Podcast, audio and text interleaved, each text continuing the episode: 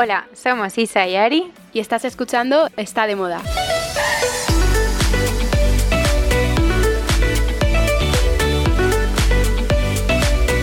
Hola Isa. ¿Qué tal Ari? ¿Cómo estás? Muy bien, con miedo porque estoy empezando como con dolor de garganta. Ay no, te lo he pegado. Ya me lo has pegado, es que no puede ser tanto tiempo juntas. Y es que además, claro, la semana pasada no, grabamos por eso. Yo ahora estoy perfecta y con voz, pero la frustración que es no tener voz, o sea, no te das cuenta de lo importante que es y, lo mucho que utilizas la voz hasta que la pierdes, básicamente, porque... Y más cuando tienes un podcast. Vamos, podcast, pero es que ya no solo podcast, Ari, eh, típica comida de trabajo o reunión, es que me agobiaba pensar en plan, mm, no voy a poder hacerla, o si la voy a hacer, voy a pasarlo mal. Eh, o vete a cenar con tus amigas y que vas a estar toda la cena callada, pues no, o sea, bueno, da igual, el caso es que ya estoy recuperada. Pobre tú, se lo dio de pegar a todas porque Ale me también se estaba encontrando mal, bueno, en fin. Bueno, de, momento estoy aguantando, estoy aquí con, con, el agua, si veo que de repente empiezo con el ataque de tos, me muteo y sigues hablando. Claro. Y yo sigo, yo te cubro. Oye, también es show que siempre cuando dejamos de grabar una semana, es como que a mí se me hace bola la vida. No sé, es como que falta algo, es raro. Es raro, sí. Y sobre todo eh, semanas en las que pasan tantas cosas que Oye, me agobia en plan, ah, hay que apuntarlo, hay que apuntarlo, esto hay que contarlo, tal.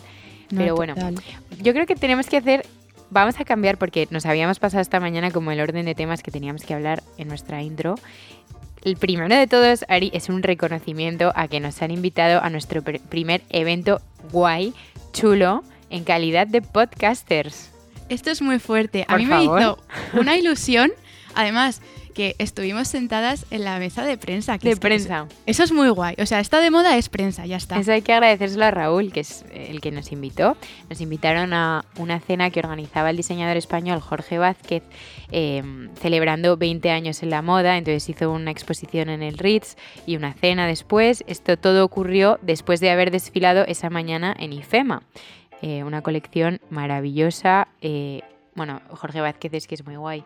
Pero eso, que ahí estábamos las dos en la cena, sentadas en la mesa de prensa, guapísimas, vestidas, maquilladas, todo. Eso hay que decirlo porque es que, a ver, nosotras no grabamos así todos los días y una no se pone tan guapa todos los días. O sea, que, era, que estábamos, estábamos muy guapas, hay que decirlo. Habría sido guay grabar también desde ahí, ¿te imaginas? Bueno, esa es la próxima. Bueno, esa es la próxima. Es que yo creo que ya nos hemos metido ahí, hemos cogido confianza y ya Isa, lo siguiente es desde las Fashion Weeks, pues hacemos el podcast. Es que debería ser así, de hecho. Eso sería típico en plan que nos dejan como... Eh, como los que retransmiten los partidos en directo que tienen como una especie de pecerita, pues nosotros igual nos metemos ahí y ¿te imaginas? Oye, bueno, mm, bueno quien nos esté escuchando, nosotras estamos lanzando aquí cosas que, pueden ser, que pueden Ifema. ser. Arroba Ifema. Arroba Ifema, nos encantaría. Oye, que eh, hablando de desfiles, ¿cuántos desfiles ha habido en estas semanas? O sea, hemos tenido todas las semanas de la moda. Los que quedan, los que quedan. O sea, esto eh, no ha hecho más que empezar, pero vamos, que... Total, porque empezó Nueva York, luego fue Madrid, está Londres. No, acaba de terminar Londres y ha empezado mm, Milán, Empieza Milán, va a París después. O sea, vamos, todavía queda mucho y de lo mejor.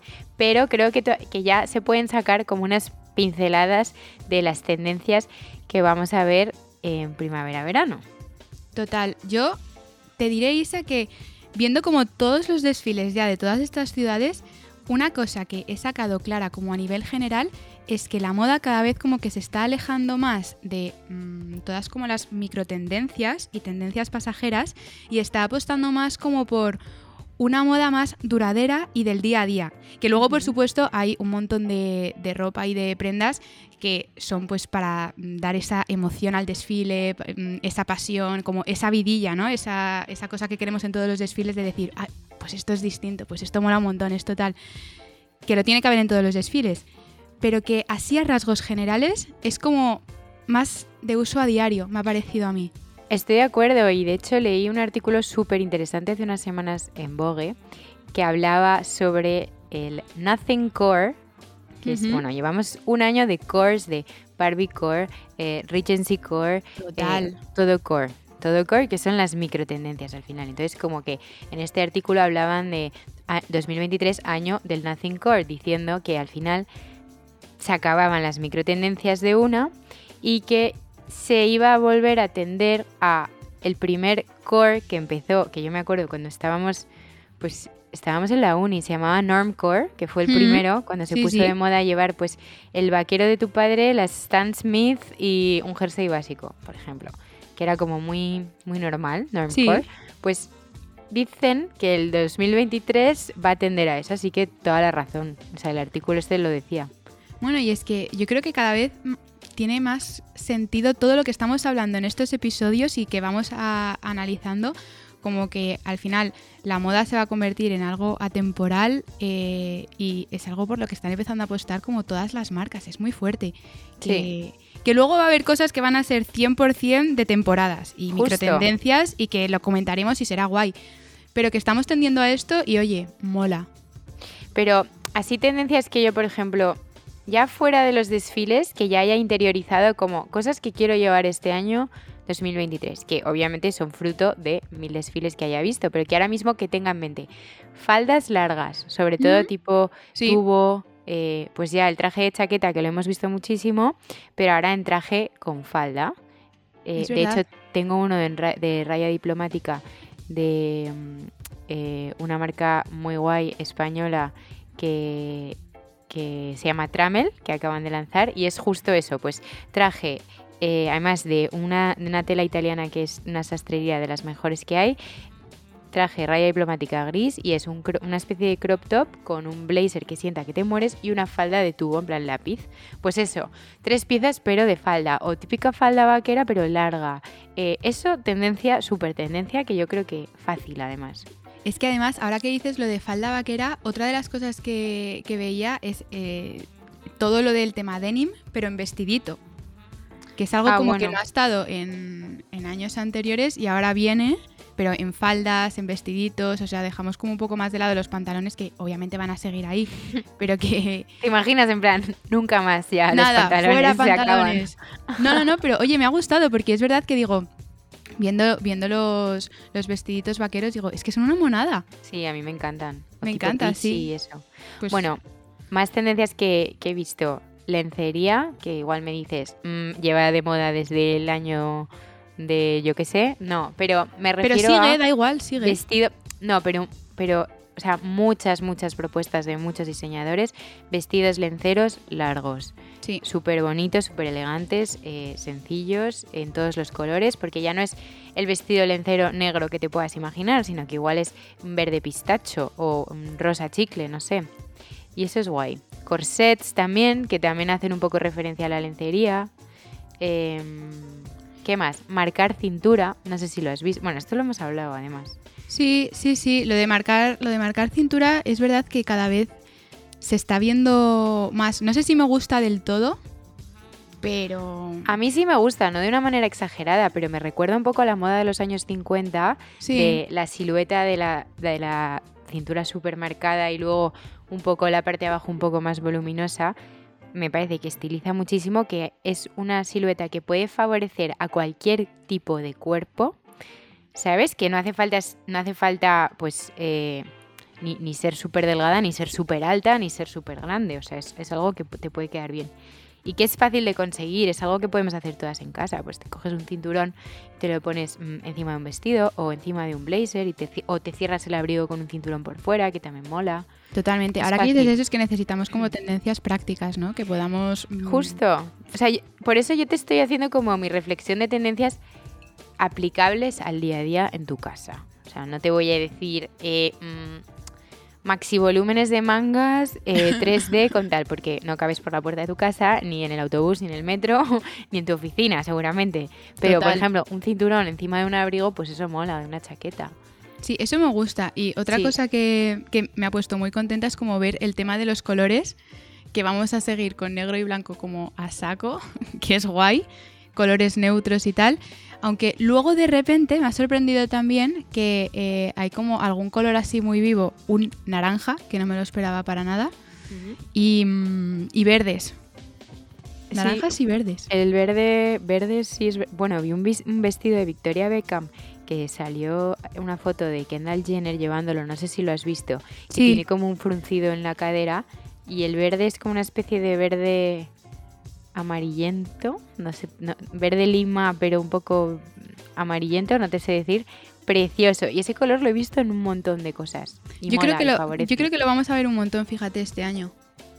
Pero, pero el tema de los colores me, me- me mola que vaya, que vaya a seguir así. Mm. Y luego algo que también me ha alucinado, Isa, que, que lo he visto en las pasarelas, es lo de el escote Bardot. Ah, bueno, sí. Eso es verdad que está volviendo. Sí. Está volviendo, pero a saco. Bueno, de hecho, tú el, el otro día, ¿no llevabas un escote Sí. Bardot para el evento? Justo. Llevaba un, un ves- mini vestido, pues el típico little black dress que deberíamos tener todos en el armario. Y, pero era un poco distinto, tenía como un toque porque el, el cuello justo era cuello como barco. O sea, que, que, que justo te cubre un poquito del hombro, pero deja como las clavículas y todo al descubierto. Bueno, y esto en tendencia a novias lo he visto un montón también. No sé si lo has visto. Vestidos de novia que tienen este cuello también. Pues te diré que lo he visto, pero no sé si para novia me acaba de gustar. Es que el tema Ay, de A los... mí sí me parece muy elegante. O sea, Sí, a ver, no depende también que lo lleve, pero Sí, bueno, y para, para el momento iglesia no lo sé, pero, pero sí, es verdad. El tema de los escotes también es otro mundo. Que dicen que el, además del bardot, luego otro si va a ser tapado es como el cuello halter, que este me encanta y me sí. parece que estiliza un montón. el cuello halter es el que va al cuello. O sea, Justo, como atado. el, el que va como el que te atarías al cuello. y hombros bikini que te, que te, te atas al cuello, como un Eso poco es. gordito, eso es un cuello halter. Sí, y es muy elegante, eso, además eso sí, favorece mucho. Mola. Eh, oye, creo que hay otro tema que tenemos que comentar, que son los premios del cine británico BAFTA. Jolín, esto, oye, de verdad, es que lo de, Sí, lo de no grabar no puede ser, ¿eh? No, y además es que siento que ya el programa se ha convertido en un marujeo de alfombras rojas porque cada semana tenemos que comentar una y por un lado digo, venga, no la vamos a comentar, pero por otro, por otro lado digo, pero si es que es súper viral, están los vestidos en todos lados y creo que merece la pena. Sí, sí. Además, aquí también hay que dejar claro que todo lo que hablamos es como desde nuestra opinión y, y- y subjetivo, que hay cosas que a nosotras nos gustan más y otras menos, pero, pero que es siempre desde, desde nuestra opinión y que no puede gustar a todo el mundo lo que digamos. Pero Vale, el tema de, de los premios y las alfombras rojas, creo que estamos curtidas estas semanas. ¿Y a ti quién te ha gustado, Isa, de estos Vale. premios? vale, a ver, atención. Porque no sabía si me lo ibas a preguntar, pero yo ya lo tenía apuntado. Tengo Venga, dos, top tres. dos claras, Ah, vale, vale. dos claras ganadoras para mí, ¿Vale? eh, que Oye, son... espero no, coincidir. Vamos a coincidir seguro, vamos a coincidir seguro. Joder, Que son Kate Middleton, Vale. porque me en- a- uno, porque ella a mí me encanta, pero te voy a decir también por qué. Dos, porque recicla vestido. Un vestido blanco, inspiración bridal, eh, diseñado por Alexander McQueen, que es uno de sus diseñadores favoritos, que se puso ya en otra edición de estos premios y que encima ha combinado con unos eh, pendientes de Zara. Esto es fuerte, ¿eh? eso es muy fuerte. El año que, que lo llevo por primera vez llevaba joyas y accesorios completamente distintos. Entonces me parece muy buen ejemplo para eh, demostrar que tú puedes repetir un vestidazo, obviamente con una separación de años, pero que si tú le cambias los accesorios al final puede cambiar bastante el vestido. De hecho te Mm. pones una foto, no sé qué año fue los otros premios que, a los que acudió con este vestido, pero si pones las comparaciones, obviamente es mismo vestido, pero cambia mucho el rollo. Eso ¿Tú qué mola. op- Es- ¿Te, de hecho, esto podría ser para Greeny Sin. Sí, te, sí, de hecho, esta podría haber sido tu Green Sin. Es verdad. bueno, y luego. Vale, y mi segunda clara ganadora fue Kate Blanchett, Vale. porque en parte un poco por lo mismo. Repite vestido. Ve- lleva un vestido negro de Magriela que llevó eh, a los Oscars, en la gala de los Oscars en 2015. Entonces, repite este vestido, pero también le ha cambiado las joyas. Y cambia por completo, o sea que es otro claro ejemplo de cómo un vestido negro un poco más historiado, o sea, no es un vestido negro básico, lo puedes repetir si cambias, por ejemplo, pues ella ha cambiado eh, el collar que llevaba, eh, pues en, en los Oscars llevó perlas y en este se ha puesto uno distinto. Pero vamos, que, que cambia mucho y, y, bueno, me parece que va guapísima, súper elegante y sobre todo eso, que haya repetido me gusta. Ahora tú, Jolín. venga, tu turno. Ahora, ahora ya voy. Pero eh, es que me he quedado loca, fuera bromas, con lo de Kate Middleton pendientes de Zara. Una cosa, Ya. es que es muy fuerte. No, son bonitos, ¿eh? Son como unas flores. Son eh, maxi, sí, son así sí. como gigantes, muy pero que, joder, anda que no hay como, yo qué sé, diseñadores y tal que podría haber escogido. Ya, yo-. En eso estoy de acuerdo contigo, Ari. Que de hecho lo pensaba antes cuando lo escribía. Anda que no hay diseñadores eh, pequeños eh, que estén Justo. empezando. eh, Artesanos, artesanos. Sí, estoy súper de acuerdo. Y que el estilista o la estilista, que no sé quién es, coge y le plante unos de Zara, pues mira, por un lado te digo, vale, pues bien, te mereces mi respeto porque estás combinando unos aquachura, que son unos eh, zapatos preciosos, con un vestidazo de Alexander McQueen y algo, en plan, como el high and low, ¿sabes? De mezclar Hmm. esto, pero, joder, no sé, a ver, elige otro low que no sea un, una mm, super eh, eh, fast fashion, cadena fast fashion, pero bueno, Bueno, ahí, ahí está, pero te juro que eso es que a mí me tiene eh, loca cuando lo he leído. Pues eh, fíjate, estoy contenta, no hemos coincidido, así podemos decir algo distinto, Isa. Me han alucinado esos dos looks, tengo que decirlo, pero mm, mi estrella favoritísima de los BAFTA ha sido eh, Hoyeon Jun. ¿Sabes quién es? Sí, la, sí. la actriz del juego del calamar, que es una tía que yo no conocía, la descubrí con esta serie y me encanta. Me parece que tiene un estilo como súper personal, también la sigo en Instagram, miradla, es como una tía muy guay. Y me parece que ha llevado un lookazo, iba vestida de, espera que miro el diseñador, Zuhair Murat. Ah, vale, sí, sí. Y, ¿Sí? mm, y bueno, o sea, me parece brutal porque el vestido era como palabra de honor, eh, dorado, como un Ferrero Rocher, o sea, me alucina. Pelo recogido, engominado, que esto es así como iba yo el otro día y, y no me puede gustar más el tema de la gomina. Y luego labios rojos, o sea, es que me parece que iba guapísima y brutal. Y, mm, y nada, es que para mí ha sido la favoritísima. Pero oye, espera, que estaba leyendo que no, no es ese diseñador y que es de Louis Vuitton. Louis Vuitton. Sí, justo. Sí. Es que me he confundido porque la siguiente es Sara Sampaio, que es la que va de Zuhair Murat. Sí, que no me gusta demasiado, la verdad. Pues eh, a mí me ha encantado, Isa. No, no me gusta eh, Sara Sampaio, no. Eh, esta que dices que no puedo pronunciar, o sea, Hoyeung Young, nombre complicado de pronunciar. Me gusta mucho, va súper guapa. Bueno, es que ella es guapísima. Es que, Ella es bueno, guapísima. e- es, es un- una tía que es espectacular y, Y todo le va a quedar bien. Me hace gracia que combina eh, joyas eh, en plata con el vestido dorado. Que eso hay mucha gente que no se atreve a hacerlo. Y a mí personalmente me encanta mezclar eh, oro y plata. joyas. Hmm. Y ella eh, lo lleva muy bien. Muy guapa, Ari. Me encanta.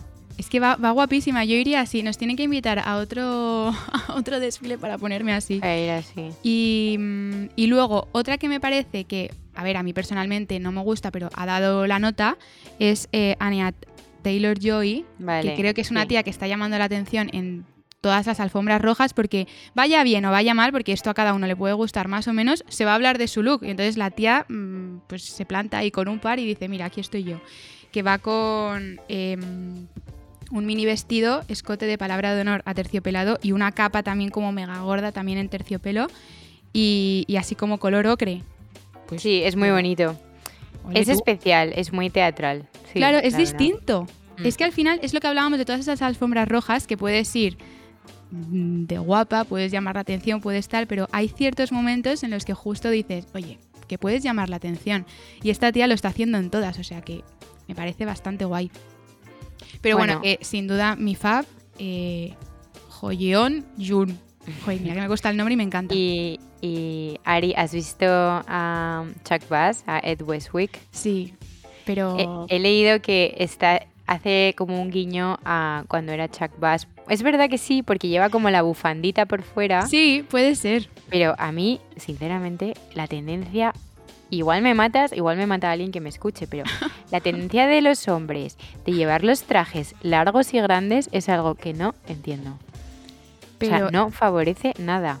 Y, y además es que un tío que está bien, es que le, le hace como tener un cuerpo que no es el que, Que tiene, no, que no es el verdadero. no. Es como, hijo, que mm, estás bien, lúcete, ponte un traje de tu medida que, que te favorezca la figura Sí. que tienes. Sí, los trajes grandes así tan caídos es que me parece que quedan tan mal. Pero Estoy de acuerdo. es Chuck Bass, se lo perdonamos.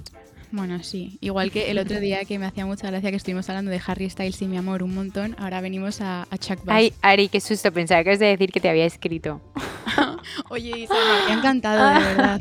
Pero no lo he conseguido todavía. Es que creo que no escucha el podcast, fíjate. Qué fallo. Ya, fíjate. Bueno, no lo escucha todavía, quieres decir, ¿no? No lo escucha todavía, es verdad. Hmm. No lo escucha todavía. Oye, ¿y qué me dices del vestido de Valentino que lleva Nicola Kuglan, que es eh, la actriz de los Bridgerton? Muy ella. O sea, mi palabra, cuando, cuando yo la he visto, he dicho, es ella. O sea, es una tía que no va disfrazada, va, pues, en A su ver, salsa. va ella porque como nos hemos acostumbrado a verla vestida de Bridgerton, pues no te choca. No me choca nada. Es sea- bonito, a ver, sí, es bonito, sí, va guapa. No me gusta, es que fíjate, no me gusta el maquillaje, creo. La veo como muy, muy exagerada, como el ojo muy marcado. Puede No ser. sé, bueno, no sé. Y, eso que tiene una cara monísima ella, ¿eh? Sí, es mona. Es como, no le hace falta. Otra, otro look que se ha comentado mucho, Isa, es el de Ana de Armas. Ya, ¿qué, te, qué opinas tú?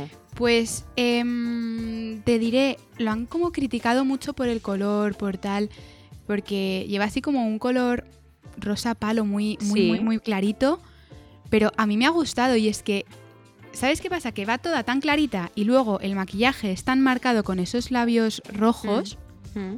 que a mí me parece que está muy guapa. A mí me gusta y el vestido me gusta, es de Louis Vuitton.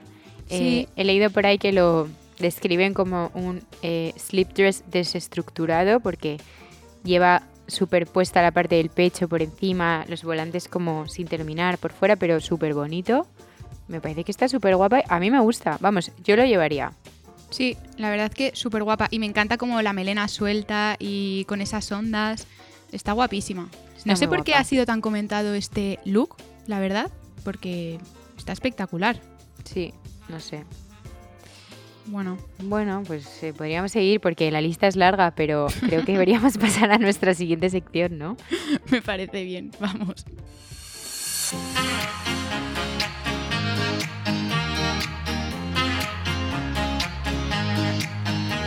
Bueno, pues Ari, eh, esta semana para Green y Sin te voy a contar algo que he descubierto en un plan en el que tendrías que haber estado conmigo, Ya, perdón, que fue ayer. eh, ayer nos habían invitado a una charla de arte en The Apartment, que es eh, una, una especie de sala donde se hacen eventos eh, dentro de la Rozas Village, pero no es una sala cualquiera porque imita un apartamento de verdad, está mm, ideal puesto, tiene dos pisos, un salón, ahí presentan muchas colecciones, pues por ejemplo cuando traen una colección especial de Gucci a la Rozas Village primero la presentan ahí, bueno, eventos privados, bla, bla.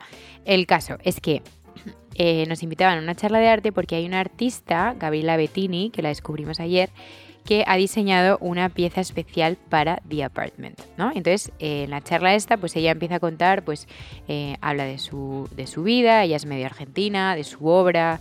La verdad es que yo en arte no estoy súper puesta y ayer me gustó, ¿sabes? Porque es lo típico que a veces digo, "Puf, qué pereza una charla de arte y luego me alegré de haber ido porque aprendí cosas. Y, y, por, y esto os lo voy a enseñar a todos hoy, lo que aprendí ayer. A ver, sorpréndenos. Y es básicamente que una manera de apoyar la sostenibilidad, y que a mí nunca se me había ocurrido, es a través de artistas que utilicen sus obras para concienciar, ¿no? Entonces, Mm. este es el caso de, de Gabriela Bettini. La obra que ha diseñado para The Apartment en la Rozas Village eh, surge porque eh, hace un tiempo leí una noticia en la que cuentan que hay eh, ocho eh, especies de aves que se han extinguido en Sudamérica. Entonces que eso le hace a ella que le salten todas las alarmas y diga, ostras, es que ocho especies son muchas especies, ¿sabes? Y que se hayan extinguido de por vida por culpa nuestra, por todos nuestros hábitos, por nuestra manera de consumir y, y de vivir, ¿no? Entonces, eh, esta obra, que se llama A cielo abierto, la ha diseñado para concienciar. Entonces, eh, era precioso, era como una especie de pájaro que había hecho en cerámica y que luego había cortado como en trozos y entonces estaban como puestos de manera estratégica en una especie de placa colgante súper bonita. Y me ha parecido una forma chula también de decir, oye, pues que Green y Sin, pues siempre estamos con cosas súper prácticas en el día a día de, pues, mm, no sé, mm, ve en bici en vez de en coche, yo qué sé, cosas así.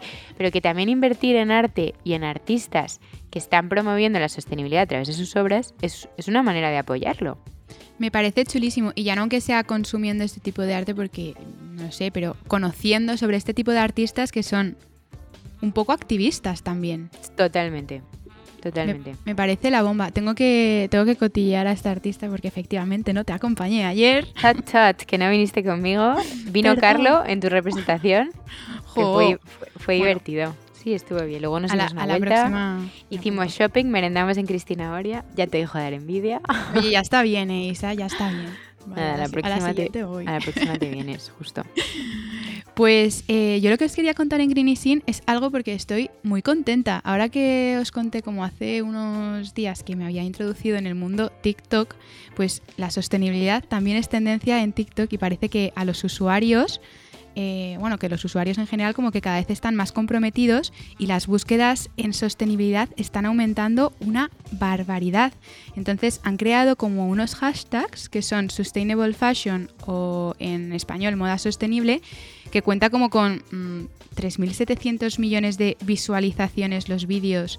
Y luego otra que es moda vintage que ya tiene como 56 millones también de visualizaciones, Carbon Neutrality también que tiene como casi 200 millones, o sea, y es como, ostras, qué guay, es que la gente, o sea, TikTok ahora que se está convirtiendo como en el método para buscar información, para enterarte, como para estar el día a día de las cosas y que la sostenibilidad sea un punto por el que la gente cada vez está más interesada, me parece la pera.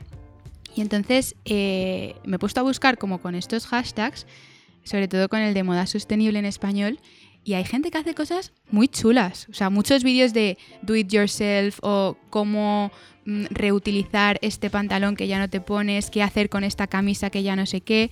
Así que mi descubrimiento y recomendación como de esta semana para Greenising es eso, investigar un poco en TikTok estos hashtags que vais a encontrar cosas súper chulas y cuentas mega interesantes. Oye, me encanta. Me parece guay, fácil. Sí. Todo el, todo el mundo tiene TikTok o casi todo el mundo. Y si no, hacedlo. Todo el mundo pasa más de una hora al día en TikTok, o casi todo el mundo, así que bueno, aprovecha el tiempo. eso, eso, y aprende. Oye, pasamos a noticias, ¿no? Venga, vamos. Bueno, pues eh, notición de esta semana. Eh, Farrell Williams, eh, nombrado director creativo de Louis Vuitton. Una cosa, esto es heavy metal. muy fuerte, sí. es muy fuerte, cuenta, cuenta. Bueno, el caso es que el productor musical y cantante asumirá el cargo de Virgil Abloh, que falleció en noviembre de 2021, y estará al mando de la línea masculina de la marca. Y podemos ver eh, su primera colección en el próximo mes de junio durante la Semana de la Moda Masculina en París.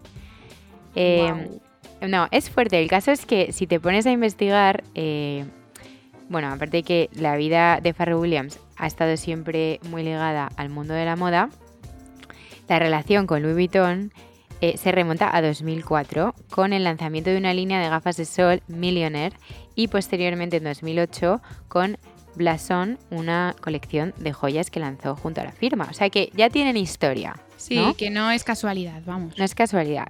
Pero el caso es que también este artista tiene eh, pues, otras experiencias en el mundo de la moda, tipo eh, alianzas exitosas con eh, grandes marcas de la moda como puede ser Chanel o Moncler, además de Adidas.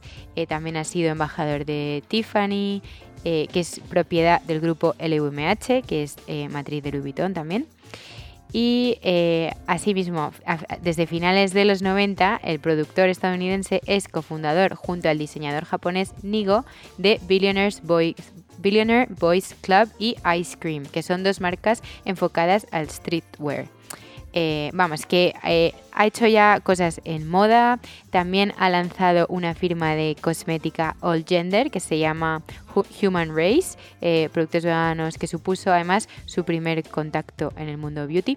Bueno, el caso es que este tío ha hecho de todo ya, yo no tenía ni idea, o sea, súper desconocido, o sea, sabía quién era, pero no sabía que estaba tan involucrado, involucrado en moda. Entonces, para todos esos haters que puedan decir que qué horror, en plan, cómo coges a una persona así eh, cuando hay muchos diseñadores, que yo al principio es lo que tiendes a pensar, en plan, oye, hay escuelas de diseño hasta arriba de diseñadores jóvenes súper talentosos con ganas de crear y tienes que ir a por la superestrella que conoce todo el mundo con miles de seguidores, millones de seguidores, para que lidere tu marca.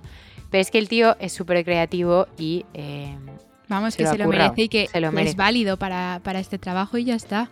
A mí me parece la bomba. O sea, cuando lo leí, flipé. Y yo, fíjate, o sea, la gente a lo mejor es que es muy retorcida y yo soy demasiado ingenua. Pero no pensé como, oye, cómo han metido a este tío tal, no sé qué. Dije, debe ser un tío súper válido para el puesto. O sea, es una persona muy creativa. Entonces, también lo, lo puede ser en este ámbito. No sé, me parece muy guay la noticia. A Mola. A ver qué nos enseña. Sí, lo veremos en junio. Eso. Pues em, yo, Isa, te quiero hablar de algo que me ha hecho mucha ilusión y es el regreso de Foed Filo con su propia firma en septiembre. Y bueno, Foed Filo es eh, una super diseñadora británica que trabajó y dejó su huella en firmas como Chloe o Celine. Y por lo que he estado leyendo, es una mujer que ya de niña como que apuntaba maneras en el tema del diseño, porque con 10 años customizó su propio maillot de uniforme escolar para que se pareciera al que, lucía Madonna. Luego ella estudió en, en St. Martins, donde coincidió con Stella McCartney, y un año después de graduarse, que se mudó a París, fue para ocupar el puesto de asistente de Stella McCartney, que en aquel momento estaba al frente de Chloe. Y, esto es muy guay porque en 2001 Stella McCartney dejó la firma y fue Philo fue quien la sucedió en el puesto de directora creativa. O sea que debe ser, vamos, mm, una fuera de serie. Y sus innovaciones en esta firma pues incluyeron como desde los vaqueros de cintura alta, vestidos baby doll, zapatos de cuña. Bueno, que dejó ahí como un legado muy, muy bestia. Y de ahí eh, dejó la dirección creativa de Chloe y dos años más tarde regresó por la puerta grande al mundo de la moda otra vez como directora creativa de Celine, que otra vez en esta firma es como que la revivió un poco y a mí me pareció que lo hizo brutal. O sea, creó calzado que se hizo icónico como las sandalias de pelo, eh, las muebles con tacón geométrico y luego apostó por campañas también muy chulas como la que protagonizó la escritora Joan Didion, que mola un montón y si no lo habéis visto meteros a verla. Pero bueno, o sea, me ha hecho mucha ilusión porque llevaba como fuera de la moda seis años y ahora vuelve y con su propia firma, que yo creo que es justo lo que necesitaba, que es una tía que ha aportado tanto a la moda y en firmas tan chulas, que ahora lo trae a la suya propia. Y, y para mí es como la personificación de mm, minimalismo, elegancia, eh, como un estilo sin complicaciones ni exceso, pero que va bien y, y- y cool. O sea, es que me encanta, me encanta y estoy emocionada. Y nada, su firma sale en septiembre, aunque unos meses antes se podrá empezar a ver en la web cositas, pero estoy muy contenta, me parece muy guay. Bueno, es que de hecho para todo amante de la moda, eh, Phoebe Philo es un referente brutal. Y Hombre, de, de hecho, no, no hay polémica, pero cuando salió de Celine, que después de salir Celine cambiaron Celine, le quitaron la tilde, Sí, eh, bueno, hicieron una serie de cambios, eh, la gente... De, o sea, a ver, que luego seguramente llevasen o les guste Celine igual, pero desde que salió la gente como súper fashionista, en plan, de, de la industria de la moda, decían en plan como, puff, en plan, qué pereza Celine sin Philo, eh, queremos seguirla a donde quiera que vaya. Y ha estado tanto tiempo fuera.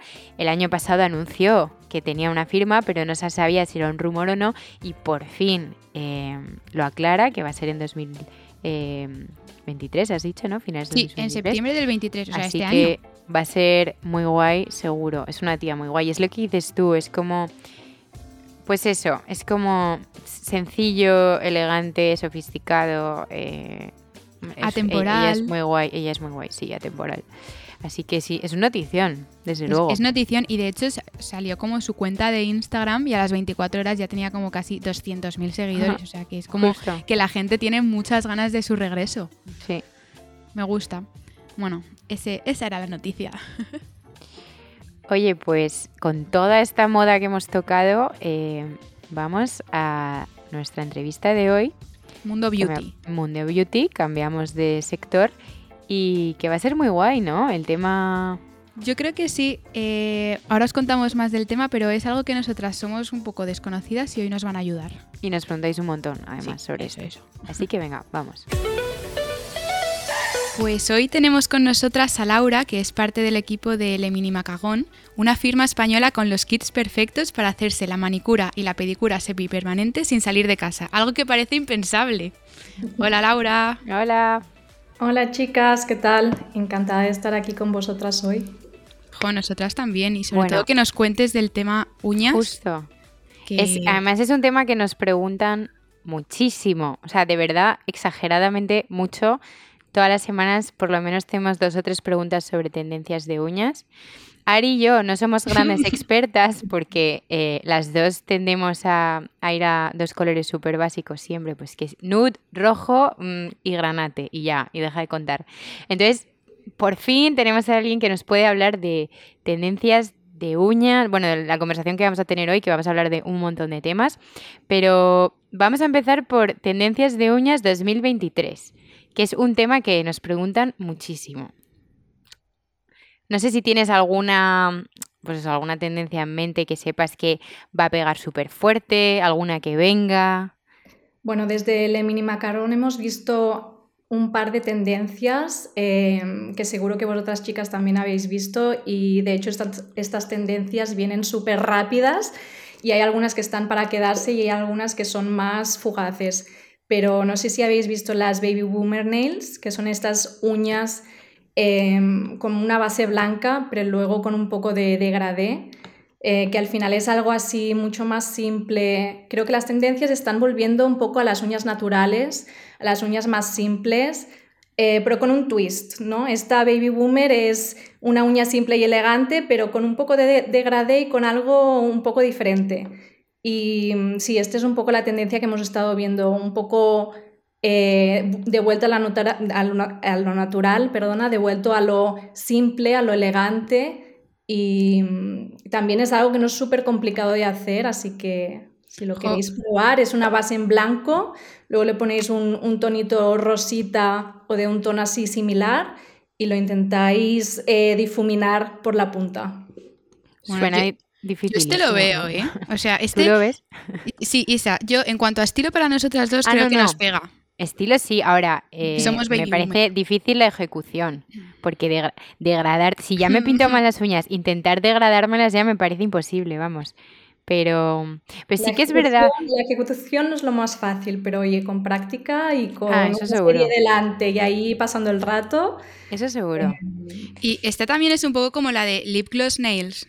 Que también hemos hablado de ella. Justo. Es lo que la, segunda que iba a mencionar, de hecho, que también va un poco relacionada con toda la tendencia esta de Hailey Bieber, de las uñas así, todo brillante. Creo también se conecta un poco con la tendencia del el maquillaje más es simple, ahora ya no vemos tantas sombras de ojos, tanto maquillaje, em, un montón de capas. Yo creo que eso también se traduce un poco con las uñas, ¿no?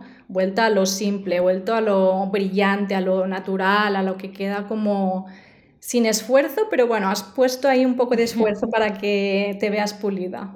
El toque. La, la, tipo de piel que se puso de moda con Hailey Bieber, que era Glazed Donut Skin, que hablamos el año pasado de ella, se ha traducido a las uñas igual. O sea, que es lo que dices tú, que al final la tendencia de mm, volver como a lo natural, incluso lo hemos hablado mil veces con los tonos de pelo. Eh, yo, empezando por, por mí, o sea, yo tenía... Eh, mm, llevaba siempre reflejos rubios, mi, mi pelo es castaño claro y a la tendencia de vamos a dejar de ponernos cosas que no somos ni, o sea, ni de rubio potente ni de tal y vamos un poco más a volver a lo natural. Y eso en las uñas, pues sí, como dices tú, eh, parece que está volviendo. Son looks que también facilitan la vida, ¿no? Es, bueno, no tienes que pensar en, en si te va a ir con ese jersey rojo, rosa o con tu look súper colorido, porque al final va a quedar bien con todo, vas a quedar eh, pulida, limpia y perfecta. Y sí que hemos estado viendo un poco esta tendencia.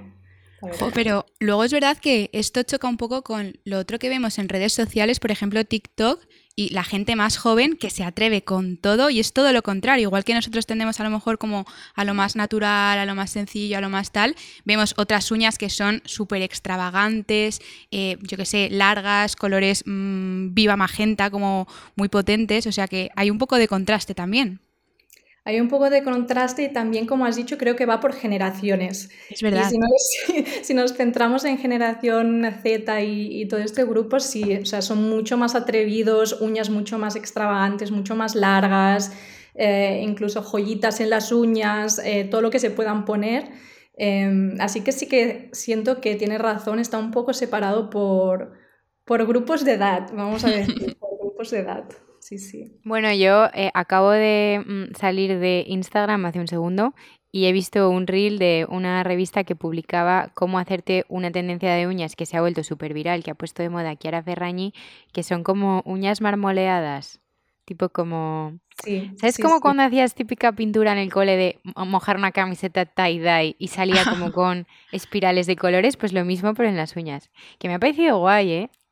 Sí, la he visto también durante esta última semana, o sea, es súper reciente esto, ¿no? Mm, sí, sí. también lo he visto estos días en esas revistas, editoras que, que preguntan por este estilo y, ya te digo que las tendencias vienen y parece que es una tras otra, una tras otra, que, nos cuesta a veces centrarnos, ¿no? Porque hay, tanto, hay tantas posibilidades en las uñas que, es complicado a veces centrarte en una, pero sí, hay una mezcla de, estilos como más clásicos, más tradicionales y algo ya un poco más loco tipo, tipo el mármol. y yo creo también que al final es como con la ropa, que son microtendencias que duran mm, pues, a lo mejor unos meses y tal, luego se pasan de moda, pero luego hay otras que son las que van a estar siempre, que son las, las clásicas, sobre todo las que tendemos Isa y yo en este caso, que son más sencillas, pero son las que nunca fallan.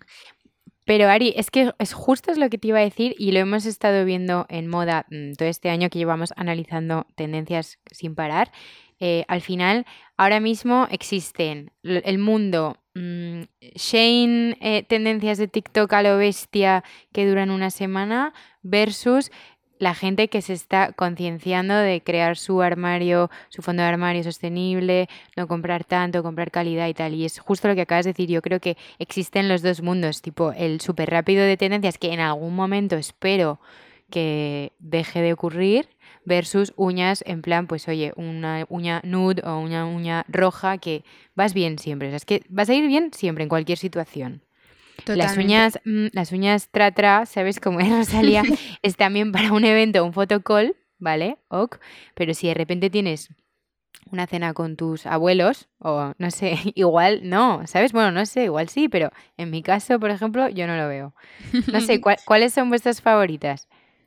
Empieza tú, Laura, que Isa ya me conoce un poco más. a mí, la verdad, todo lo tradicional con un poco de twist me encanta. Una uña roja eh, simple me encanta y siempre me funciona. Y con mi tono de piel me siento cómoda, siempre me queda bien. Entonces, para mí es un, uno que siempre puedo, puedo usar y sé, que me va a quedar bien. Em, también me encanta la manicura francesa, esa, que, esa tendencia que sí que se ha quedado mucho tiempo con colores diferentes, en lugar de blanco añadirle pues un rojo o añadirle incluso una de cada color. La mía personalmente, la, que me gusta más es la francesa negro, que le da ahí un toque, me encanta, sí, sí, sí. O sea, dices eh, la base rosita como nude y luego el borde de la uña que iría blanco va en negro. Ah, Exacto. Ah, pues eso mola. Oye, esta me parece original. Sí, me gusta. me la he hecho un par de veces y, la verdad es que me ha encantado. Y eso es el twist, ¿no? Una manicura clásica, pero le das ahí tu toque Qué un guay. personal. Sí, sí. Y Laura, ahora que decías lo del tema de las tonalidades, porque también creo que es algo importante con, las uñas, ¿cómo favorece eh, según el tono de tu piel un color u otro? Por ejemplo, para unas manos súper blanquitas como las mías. ¿Y las mías? Como las mías. bueno, como las tres, es verdad. Las tres somos blanquitas. Sí. Mira, para ver normalmente el tono que te queda mejor a ti personalmente, es muy importante el contraste. Entonces, para el tono de piel clarito como nosotras tres, es importante elegir colores que te vayan a dar contraste, que sean más vivos, em, también colores cálidos. Entonces, para nosotras un rojo nos sienta muy bien los rosas así subidos también sientan genial. Eh, no sé si os habréis dado cuenta, pero por ejemplo, un rosita más claro, más cerca de la piel, depende del, tono, cuesta de, encajar. Te puedes, te puedes ver un poco paliducha. Pero, pero sí, para mí em, lo que hemos visto y lo que me veo yo también personalmente es eso, un, un buen contraste, un buen rojo, un color subido em, o incluso una manicura más clásica que, que, también queda bien, ¿no? Pero ya un color claro eh, y con la puntita pues de un tono incluso blanco o el tono negro, algo que contraste, siempre buscamos el contraste. O sea que para alguien que tenga la piel más morena, recomendarías pues nudes, eh, rositas. Exacto, eh, incluso colores azules, eh, pasteles, les queda súper bien. Con, su, con, su, tono más mm, subido, más moreno, les, les queda súper bien un, un, tono pastel, un tono más clarito. Em, tonos más fríos en general. También después hay tonos que sientan bien como a todo el mundo. Los verdes, por ejemplo, es un tono muy, muy atrevido, pero sí que es verdad que, sienta bien a, mucha gente. Nosotros nunca me pinta las uñas verdes. que son dos tonos verdes. ¿En serio? El Emerald Green y el Smoky Matcha de nuestra colección, tonos verdes que sientan súper bien a muchos tonos de piel. Y como si a todos los tonos de piel, pero sí que es verdad que a muchos sienta muy bien ese y, tipo Y si nos describes cómo son esos verdes, eh, por curiosidad, o sea, pues el Emerald Green... es como un verde botella. Vale. Clásico verde botella, un verde subido, em, más para invierno, yo diría. Eh, ha triunfado mucho para Navidades. Lo mejor que lo puedo escribir es un verde botella. Vale. Y el Smoky Matcha es un verde un poco más bajado de tono y más cercano, como dice su nombre, al color matcha. Como pastel. Como un verde pastel. Un poco Pero más oscuro, ¿no? Pero un poco oscurito, sí, sí. Vale.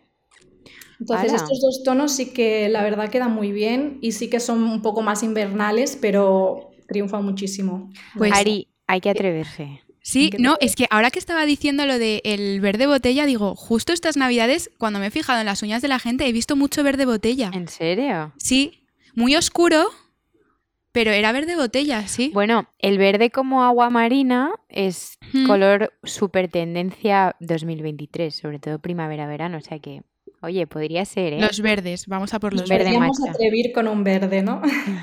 ¿Qué, otro, ¿Qué, otro, color tenéis que es eh, trending topic con Le Mini Macarrón? En plan, que se vende un montón.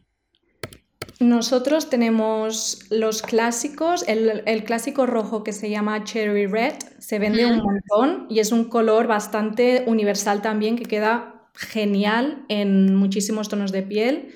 De hecho, es uno de mis favoritos. Y mm, tenemos un rosa clarito que se llama Fairy Floss, que es un rosa muy, muy clarito, pero realmente súper, súper bonito.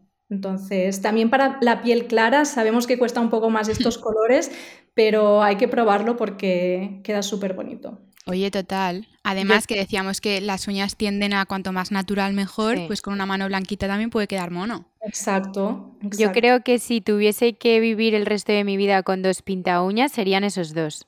Sí. No, de verdad, ¿eh? O sea, no, no me hace falta nada más. De hecho, voy alternando entre rojo y rosa. De armario. Total. La verdad, las son fondos de armario. Oye, y mm, porque la forma de uñas también es un mundo. Eh, yo sé que siempre que, que, voy a hacerme las uñas o me las limo en casa o lo que sea, sé que me gustan. A ver, que es que siempre como que lo tengo que pensar. Cuadradas con las puntas redondas, ¿no? Que a veces lo hago, a veces lo digo al revés. Digo, redondas con las puntas cuadradas, se me queda mirando en plan como, eso es imposible, ¿sabes? Y, pero sé que, sé que hay, hay, un mundo. No sé si nos puedes hablar de igual tendencias, cosas que, que, se estén llevando ahora, cosas que favorezcan más, que favorezcan menos. Sí, que estilice. Eh, todo dependerá un poco de la mano que tengas, ¿no? Eso hace mucho y también de los gustos. Pero sí que es verdad que una uña un poco más redondita o como decías tú, Isa, cuadrada, pero con las puntas cuadrada, pero no del todo, ¿no? Ahí hay un poco de formita redonda, siempre le da un poco más de longitud, estiliza un poco más, te hace como la mano un poco más eh, alargada y estilizada. Entonces, si hablamos así en términos generales, ese tipo de, de forma es el que estiliza más ahí ya a, gustos colores y obviamente se tendrá que tener en cuenta pues la forma de la mano de, cada una y todo esto. pero sí que están viniendo bastante las, las uñas redonditas. No a mí me encanta. ¿Qué tipo de uña te gusta? ¿A mí? ¿Has dicho Ari? Ah, pensaba que se había quedado en mute.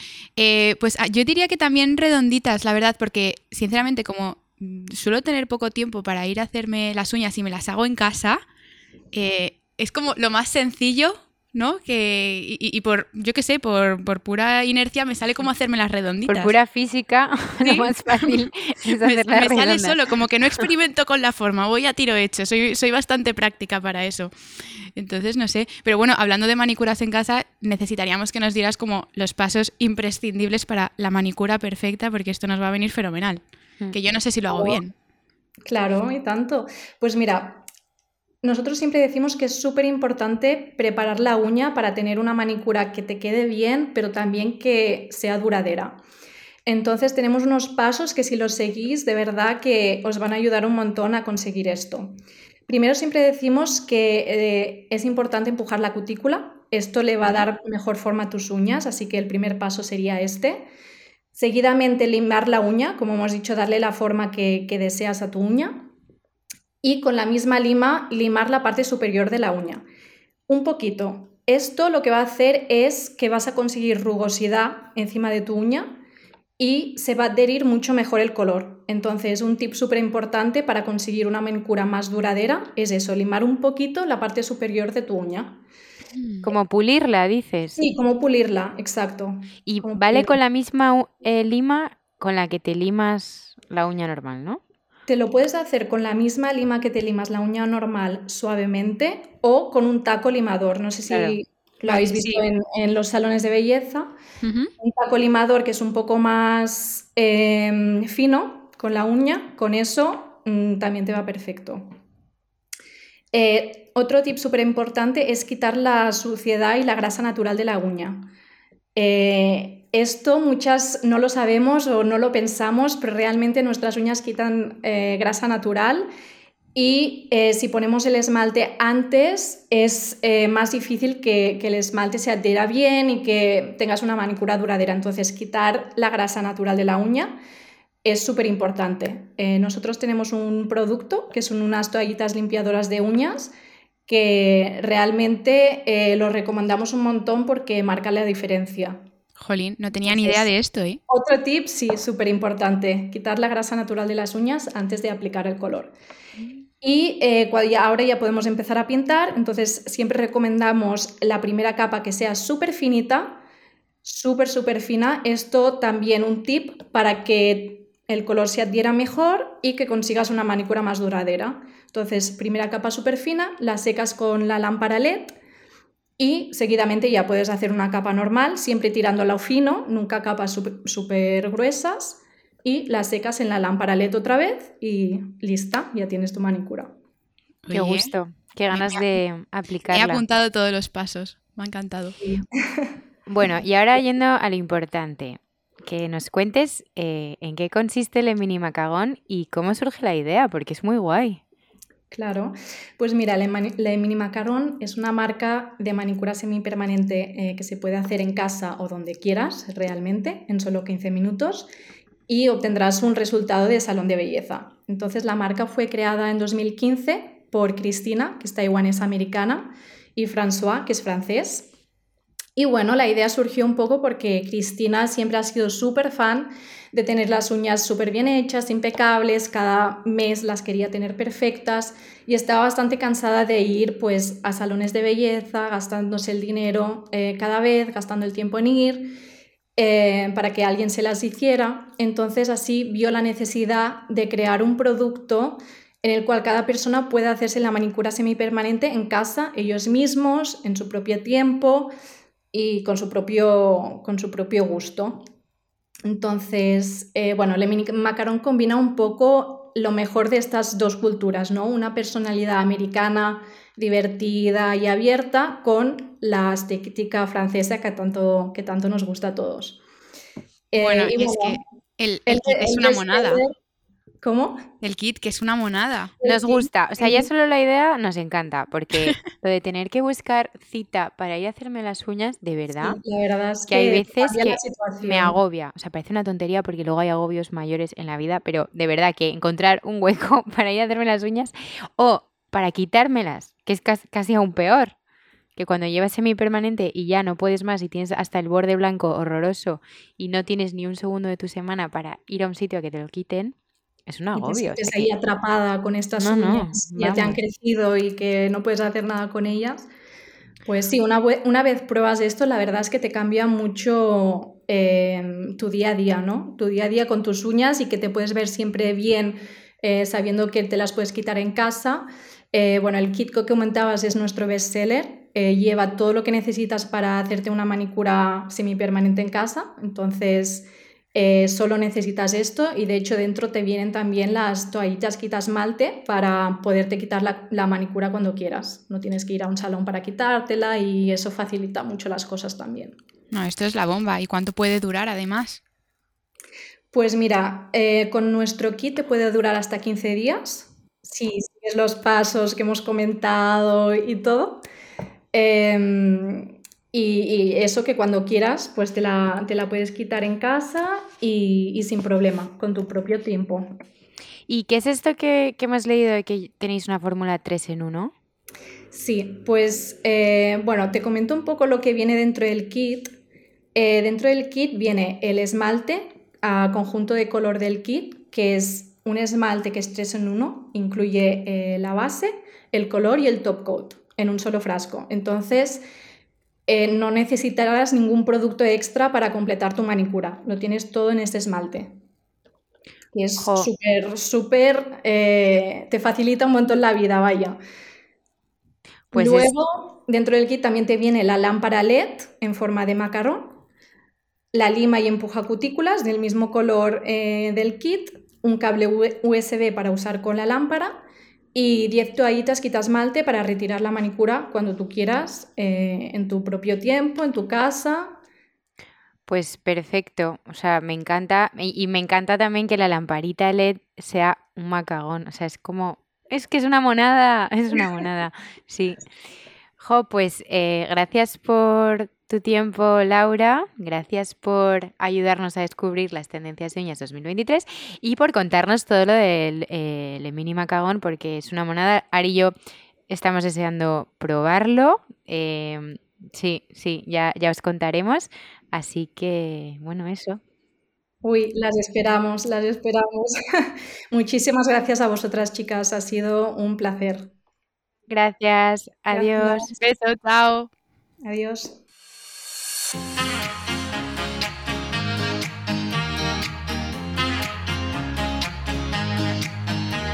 Bueno, una semana más, querido consultorio. Además, consultorio cargadito, aunque hoy vamos cortas de tiempo, pero Oye, es que nos enrollamos como persianas, ¿eh? No Sí. puede ser. vamos a intentar hacer todo lo que podamos. Entonces, eh, a ver, venga, Ari, ¿le das tú? Estoy buscando. Ah, pues venga, leo yo. Mira, Vale. la primera. Eh, ¿Qué consejo le darían a alguien que quiere empezar un podcast? Vale. eh, Ostras. Pues ahora primero, Pero es que está habiendo un boom de podcast brutal, ¿eh? sí, yo creo que la gente se piensa que es más fácil de lo que es, y Sí, lo digo de verdad, que a lo mejor en tema producción y técnicamente os- mm, pensamos que son cuatro cosas, que son un micro y tal, puede ser. Nosotras contamos con ayuda para luego todo el tema de edición, pero de verdad se necesita un compromiso grande.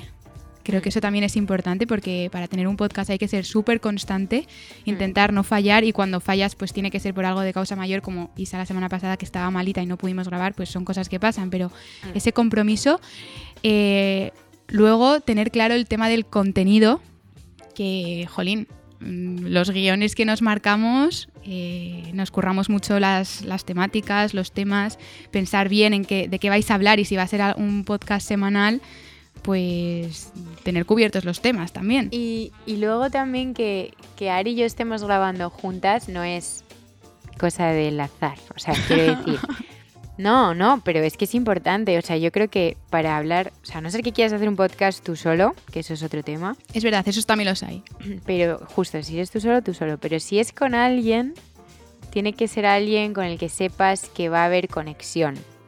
Que da igual el tema del que vayas a hablar, aunque Ari me cuente algo de, de lo que yo no sepa nada, que yo sepa complementar lo que me está diciendo Ari, que Ari sepa apoyarme a mí, o si a Ari le falta info en algún lado, que la meta yo, o si a mí me falta, Ari coja y lo meta. O sea, eso es súper importante y no es tan fácil de encontrar. Eso yo creo que quizá es lo más difícil. Sí. Eso y lo que dice Ari del sacrificio, de que es Mm. un compromiso muy gordo y, oye, que es con- hay que ser constante. Igual que cuando la época de Blogspot, todo el mundo de repente se hizo un blog, pero triunfaban cuatro. ¿Por qué? Porque el que triunfaba era el que tenía entradas tres veces a la semana, ponte, religiosas, con un contenido buenísimo, que le posicionaba muy arriba, que, bueno, o sea, quiero decir que que es un trabajo. O sea, depende de lo en serio que te lo quieras tomar. Si tú, si tú quieres quedar con tus amigas una vez al mes y reírte y grabarte y ponerte un micro delante, fenomenal, Pa'lante. pa'lante. Pero claro, eso eh, no es lo mismo que lo que hacemos nosotras. Entonces nosotras te contamos desde nuestro punto de vista. Eso. Venga. Y me he quedado muy a gusto. Muy bien, muy bien. Eso es para que nadie haga más podcast. Dejadnos en paz. Olvídate, es mala idea, no lo hagas. Me ha encantado. Ha sido como reivindicativo. Ay, Toma bueno. ya. Ay, venga, otra. Venga, Em, ¿tienes alguna por ahí? Sí, mira, esta me gusta. Eh, una canción que escuchéis y os motive. Una canción que te motive, Isa. Para lo que sea, Eh, para correr, para... Empiezas por la mañana en el coche. Mira, sí, pues- el caso es que tengo una, pero la voy a buscar, que estoy metiéndome en Spotify. Tú dale Vale. a la tuya, ¿eh? Yo ahora estoy en bucle con una del grupito este que se llama Cariño, que me encanta de chicas, que es la de Si quieres. que Es la de Si quieres, puedes quedarte toda la vida conmigo. Ah, esa es muy Ti, bonita. ti, ti. Pues esa me pone como de buen humor, me da buen rollo. Esa mola. Así, bueno, ahora me está dando por esta, eh, te diré. A lo mejor la semana Claro, que es- viene me volvéis a preguntar y estoy con otra. Claro, es que eso depende un poco de. Sí, esta del semana. mood en el que estés. Esta semana estoy con esa. Yo, por ejemplo, eh, pues mira, la que, la que quería buscar no la estoy encontrando, pero bueno, da igual, porque hay otra que me encanta, eh, que se llama... Es una artista que acabo de conocer hace poco, que se llama... Uy, artista que acabas de conocer, dando la nota, dando la nota. No, pero esa, ojalá pudiéramos invitarla, pero no creo, bueno, no sé, todo es probar. Se llama Libianca. Mm, Vale. L-I-B-I-A-N-C-A. Y ¿De la canción que más me gusta, no sé, tendría que buscarlo. Pero la canción que más me gusta eh, se llama People. Y es brutal. Ah, mira. Y ahora nos tienes Mira, que mira, un poquito. estoy leyendo. Mira, eh, The African diaspora has kept Afrobeat in everyone's mouth and in their playlist too. Eh, bueno, bueno, es como Afrobeat un poco, pero es brutal. ¿Y Es que estoy leyéndome ¿quieres a como... cantar? Ya me estoy leyendo como la, la típica biografía de Spotify Sí. en el que pone. Bueno, eh, eh, na, na, na, I've been drinking more alcohol for the past few. Vale, nos gusta. Na, na, na, na. Bueno, la tienes que poner, ¿vale? Yo claramente Vale, no la, estoy a, la voy a buscar ahora. pero es muy guay. Es como, me da buen rollo. Bueno, pues eh, esa me la voy a poner ahora. Eh, oye, podemos seguir haciendo más consultorio. Yo creo que se nos ha ido el tiempo ya por completo. Pues lo cerramos con mi canción, si Venga, quieres. me parece bien. Pues, Pues nada.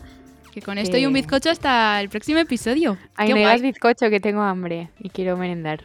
Yo también, que son pero las yo quiero unas tortitas. Ay, ayer fue Pancake Day, por cierto. El Día. Internacional de las Tortitas fue ayer. Esa no lo celebré y es 21 mi de día favorito del mundo. Ya. pero yo lo celebro bastante. Bueno, me comí un gofre de Cristina Oria, o sea que. Oh, bueno, ya está, ya está. Vámonos a merendar. Venga, Vale, bueno. pues cerramos chiringuito. Hasta el lunes. Un beso. Beso. Adiós.